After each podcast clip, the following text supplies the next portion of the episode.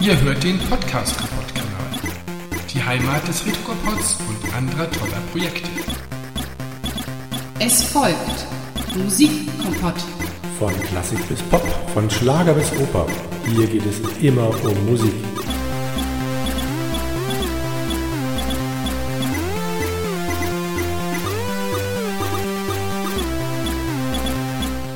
Heute springen wir mal wieder ein paar Jahrzehnte zurück in die Vergangenheit. Aber in dieser Ausgabe des Musikkompotts bleiben wir bei deutschen Texten und im besten Sinne deutschem Liedgut. Ich möchte euch ein ganz klein wenig von dem Lied Die Moorsoldaten erzählen. Herzlich willkommen.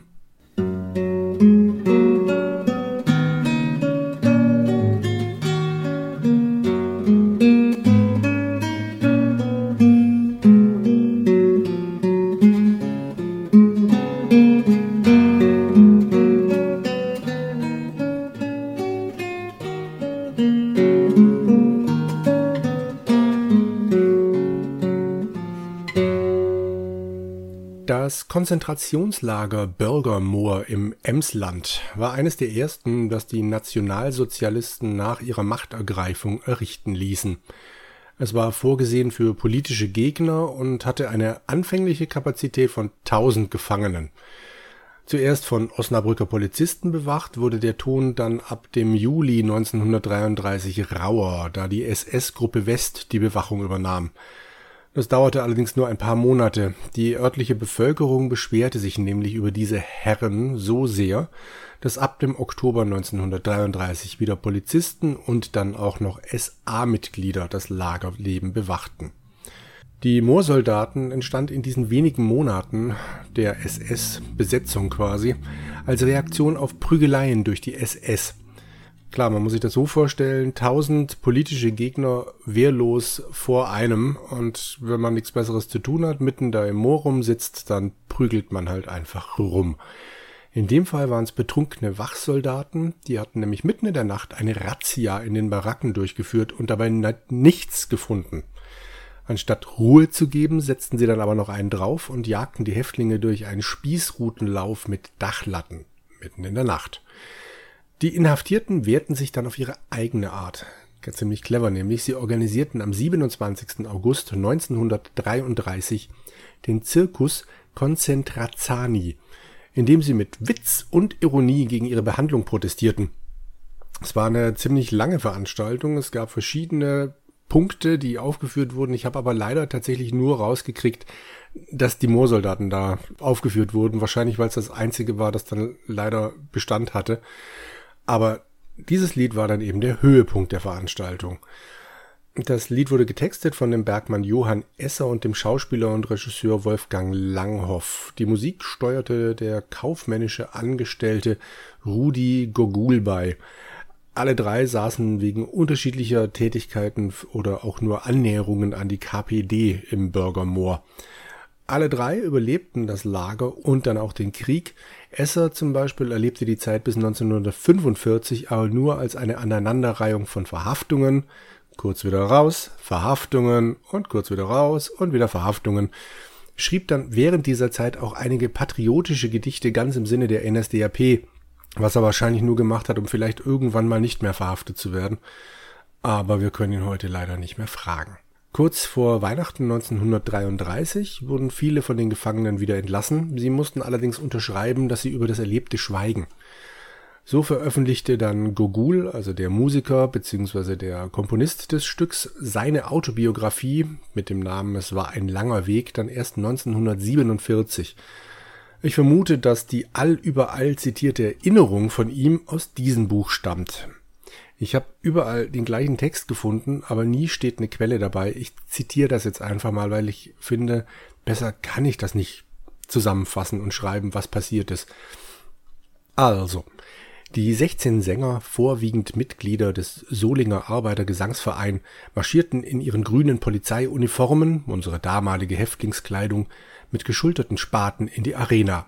Ich selbst an der Spitze im blauen Trainingsanzug mit einem abgebrochenen Spatenstiel als Taktstock. Wir sangen und bereits bei der zweiten Strophe begannen die fast tausend Gefangenen den Refrain mitzusummen.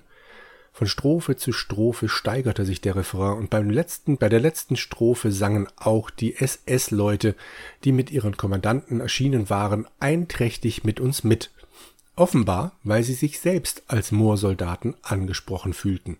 Bei den Worten Dann ziehen die Moorsoldaten nicht mehr mit den Spaten ins Moor, stießen die sechzehn Sänger die Spaten in den Sand und marschierten aus der Arena, die Spaten zurücklassend, die nun in der Moorerde steckend als Grabkreuze wirkten. Soweit das Zitat. Und die logische Konsequenz war natürlich, dass das Lied zwei Tage später offiziell von der Lagerleitung verboten wurde. Die Lagerleitung ist aber nicht überall. Und wenn die Gefangenen genau das tun, was sie im Lied beschreiben, nämlich ins Moor zu ziehen, dann wurden sie damals von ihren Bewachern aufgefordert, das Lied zu singen. Also SS-Leute und später dann die Soldaten, äh, also SS-Leute und später dann die SA-Leute, wollten, dass die Gefangenen die Moorsoldaten singen, eben ganz offensichtlich, weil sie sich selber abgeschnitten und abgeschoben an diesen Rand der Welt gefühlt haben. Und obwohl sie natürlich wahrscheinlich einen Hass oder was auch immer auf die Gefangenen geschoben haben, haben sie sich selber gerne auch so ein bisschen als Moorsoldaten gefühlt. Auf diese Weise bleibt das Lied auf jeden Fall im Lager lebendig, aber auch draußen und in anderen Lagern verbreitet es sich sei es durch Freigelassene, die dann eben wieder irgendwo anders eingesperrt werden, durch Wächter oder auch durch verlegte Gefangene. 1935 überarbeitet der in London lebende Komponist Hans Eisler die Melodie. Das ist dann die Fassung, die durch den Sänger Ernst Busch im spanischen Bürgerkrieg gegen Franco gesungen und bekannt gemacht wird. Die ursprüngliche Fassung konnte ich nirgends finden. Der Hauptunterschied liegt wohl in den ersten drei Noten der Strophen, während Gogul nämlich die drei gleichen Noten aneinander reiht. Wohin auch, also dreimal ein D, geht Eisler auf und ab. Wohin auch. Von einem D auf ein A und dann wieder zurück auf ein E. Gogul selbst war mit der Änderung nicht glücklich der sagte, dass es das schwere Los und den Marschtritt der Kolonnen im Moor versinnbildlichen wollte, indem er halt immer denselben Ton gemacht hat. Ob das nicht auch mit der Eisler-Fassung gelingt, sei jetzt mal dahingestellt. Ich finde nämlich, dass er das ganz gut macht.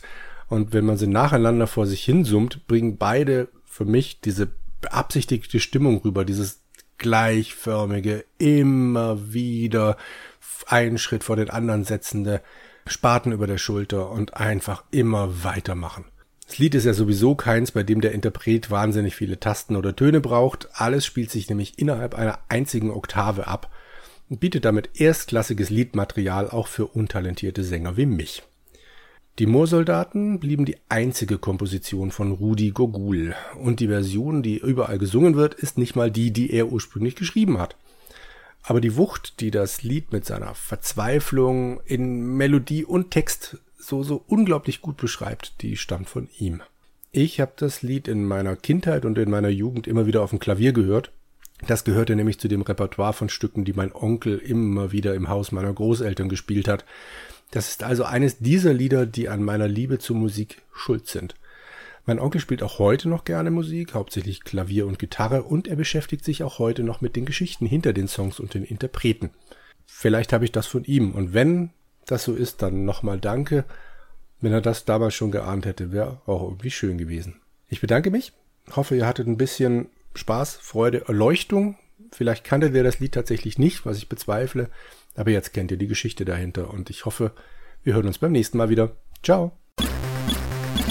Der Retro-Kompott, unsere Stammtisch-Previews und unsere Off-Topic-Podcasts bleiben auch zukünftig kostenlos für alle Hörer. Das geht aber nur mit eurer Hilfe. Wer Projekte wie dieses unterstützen und damit auch zukünftig sichern möchte, kann dies auf www.patreon.com slash retrokompott oder bei Steady machen. Unterstützen kann man uns bei Patreon schon ab 1 Dollar im Monat. Dafür gibt es zum Beispiel jede Woche eine komplette Stammtischfolge. Weiteren exklusiven Extra-Content gibt es auf 3 Dollar bei Patreon bzw. 3,50 Euro bei Steady, einem deutschen Pendant. Wir freuen uns auch über spontane Spenden über PayPal, falls euch zum Beispiel eine Sendung oder ein Thema besonders gut gefallen hat. Weitere Infos findet ihr auf unserer Homepage www.retrokompott.de. Lasst uns gemeinsam auch zukünftig die Projekte des Podcast Kompott erhalten und erweitern. Wir hören uns.